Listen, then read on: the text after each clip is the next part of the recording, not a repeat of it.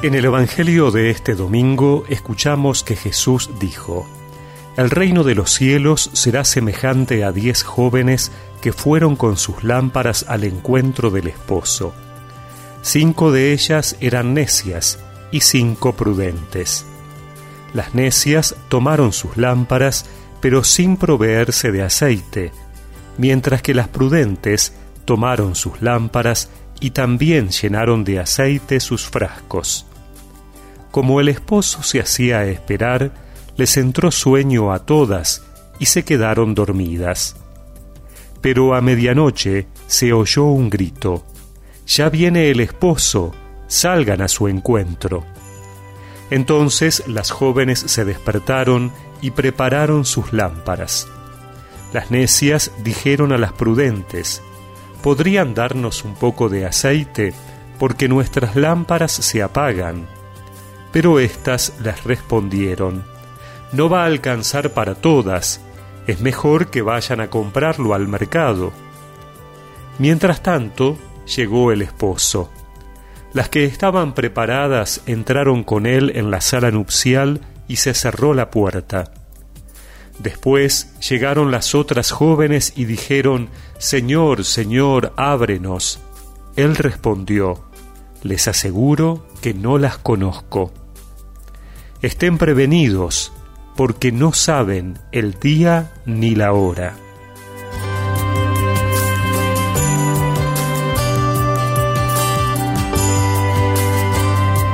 Estos tres domingos que siguen, la liturgia nos va a invitar a reflexionar sobre los tiempos finales, a que pongamos nuestra mirada más allá de este mundo.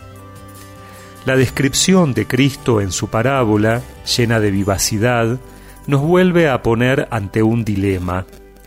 Las cinco muchachas necias no supieron estar atentas y preparadas para la venida del novio, y así no pudieron entrar a la fiesta de bodas.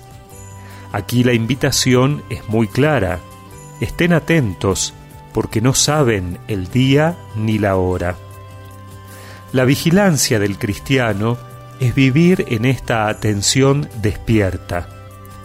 Los judíos no supieron estar atentos a la llegada del esposo, pero también nosotros corremos el riesgo de adormecernos y dejar pasar el momento de gracia una y otra vez.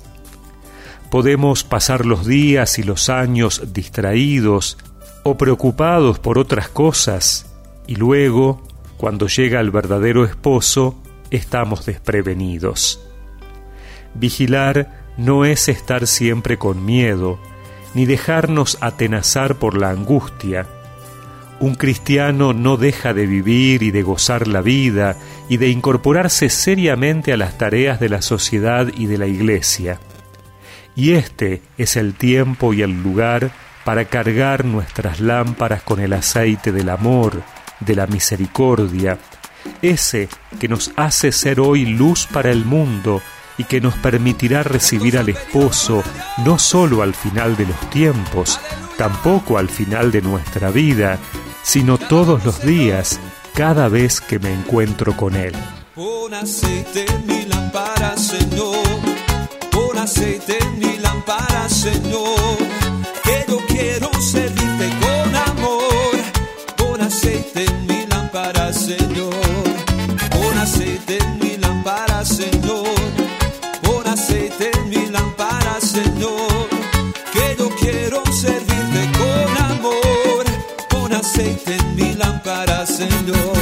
Señor, Jesús, eres mi vida, Señor Jesús eres mi amor, salvaste mi alma perdida, por eso te alabo con el corazón, salvaste mi alma perdida, por eso te alabo con el corazón.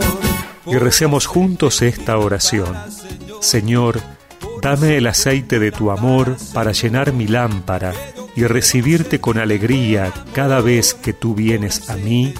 Amén y que la bendición de Dios Todopoderoso, del Padre, del Hijo y del Espíritu Santo los acompañe siempre.